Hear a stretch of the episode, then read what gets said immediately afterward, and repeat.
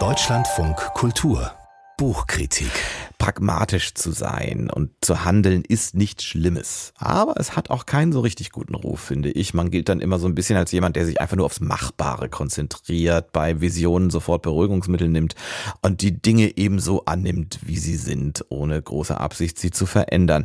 Deshalb hat für manche in Europa Pragmatismus manchmal was mit Feigheit zu tun, vielleicht auch mit Herzenskälte, zumindest auch mit Fantasielosigkeit. Der US-amerikanische Philosoph Richard Rorty sah das Zeit Zeit seines Lebens anders. Und 16 Jahre nach seinem Tod erscheint jetzt in Deutschland ein Buch mit dem Titel Pragmatismus als Anti-Autorität. Anti, ich wusste, dass es mir passiert. Marco Martin ist unser Rezensent. Guten Morgen erstmal. Ja, guten Morgen. Ich muss ab, ablenken jetzt gerade. Anti-Autorität. Ich habe es jetzt nicht. Sagen Sie es. Anti? Sagen wir das Anti-Autoritäre, dann ist es sprachlich einfacher rüberzubringen. Aber es geht ja nun im Kern um, um einen anderen Begriff, nämlich um Pragmatismus. Ist das für jemanden wie Richard Rorty etwas ganz grundsätzlich Positives? Ja, es ist etwas ganz grundsätzlich Positives.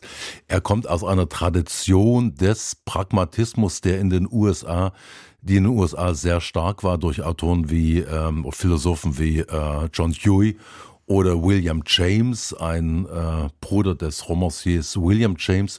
Und es geht eben nicht um die Fest, äh, um, um das Perpetuieren des Vorhandenen, sondern es geht darum, das Vorhandene human zu verändern und zwar ganz praktisch und nicht mit dem Verweis auf irgendeine Utopie, auf irgendetwas Großes Ganzes, was außerhalb von unserer menschlichen Vorstellung ist, sondern das zu schauen, wie die menschlichen Relationen sind und das äh, dann zu verbessern.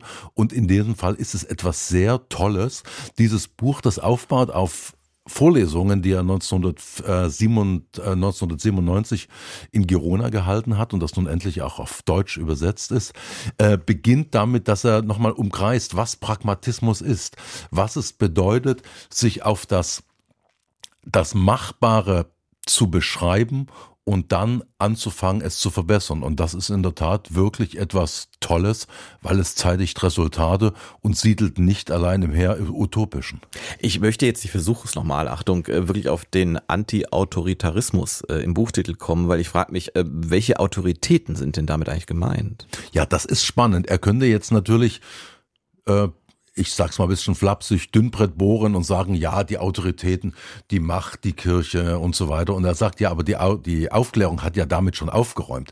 Die, äh, wir verdanken ja der Aufklärung, dass sie einen unkritischen Gottesbegriff, dass sie einen unkritischen Machtbegriff abgeräumt hat. Er sagt aber im Erkenntnistheoretischen hat die Aufklärung stattdessen auch wieder Autoritäten eingesetzt, nämlich die Wahrheit, nach Kant das moralische Gesetz, die Realität, das Gute, das Wahre, das Schöne. Und er sagt, das ist auch etwas außerhalb unserer menschlichen Vorstellungskraft, weil jeder ähm, äh, definiert das ja auf eine andere Weise und Autorität. Er sagt, wirkliche Autorität muss sich beweisen, indem sie hinterfragt werden kann. Und diese großen Begriffe sind ja jenseits von uns und können nicht hinterfragt werden. Und er sagt, deshalb sollten wir uns darauf konzentrieren, was in unseren menschlichen Beziehungen äh, konkret da ist und sich natürlich auch immer verändert. Es gibt jetzt nicht, es gibt keine ewigen Werte und auf der Grundlage der Veränderung äh, zu sehen, wie man Dinge verbessert. Er nimmt dann ganz konkrete Beispiele. In einem bosnischen Dorf zum Beispiel zwischen einem, Serb, äh, zwischen einem äh, serbischen Orthodoxen und einem bosnischen Mo Muslim, zwischen Homo und Heterosexuellen, zwischen äh, Afroamerikanern und Weißen. Er sagt ganz konkret da reingehen in das äh, Alltägliche und jetzt uns nicht aufhalten auf äh, im Bereich des Schwadronierens. Und ich finde es dann äh, spannend, bei aller Vorliebe, vor aller, bei aller Achtung für Jürgen Habermas, geht er dann selbst sogar mit der Theorie des herrschaftsfreien Diskurses äh, ein bisschen kritisch ins Gericht. Er sagt, was bedeutet das herrschaftsfreier Diskurs? Es kommt ja darauf an, wie man eine humane Idee am besten durchsetzt. Und wir kommen äh, und äh, da gibt es jetzt auch nicht das äh, Allgemeine, das Universelle, auf das man sich berufen kann, sondern immer das Konkrete.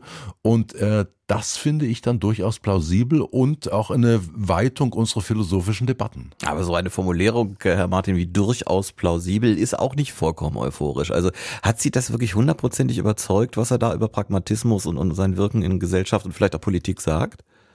Ja, plausibel plausibel ist schon mal konkreter als glaubhaft weil es, es geht ja darum, ob es trägt. Und ich glaube, diese, äh, äh diese Art äh, der, äh, der Wirklichkeitswahrnehmung und dann der Veränderung trägt. Ich bin mir allerdings äh, nicht sicher, ob, der, äh, äh, ob, ob es wirklich dann effizient ist, um jetzt mal in der Sprache der Pragmatiker zu bleiben, ob es wirklich immer effizient äh, ist, das Universelle, das, was uns Menschen alle verbindet, äh, so generell in das Reich der Fabel zu verweisen. Ob es nicht doch notwendig ist, auf das äh, Universelle zu rekurrieren, äh, um den Kulturalismus auch von autoritären Regimen und, äh, und deren Ideologien zu unterlaufen. Also da bin ich mir nicht ganz sicher, ob äh, Richard Rorty da nicht bisschen zu weit gegangen ist. Aber ich muss sagen, es sind die schlechtesten Bücher nicht, die solche Fragen aufwerfen und die uns dann äh, als Problematik etwas stellen, was wir vorher vielleicht als Problematik Problematik gar nicht gesehen haben. Von da an ist es äh, gar nicht zu reden von dem wunderbaren, fluiden Stil dieses Philosophen.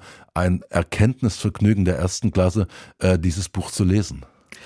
Marco Martin über Pragmatismus als Anti-Autoritarismus. Geht doch. Das Buch von äh, Richard Rorty, also besteht ja aus den Vorlesungen, die er in Girona mal gehalten hat, Ende der 90er. Die sind jetzt in der Übersetzung von Joachim Schulte im Surkamp Verlag erschienen. Äh, 454 Seiten sind es insgesamt, 34 Euro kostet dieses Buch. Und natürlich wie immer Informationen dazu auch unter deutschlandfunkkultur.de im Internet.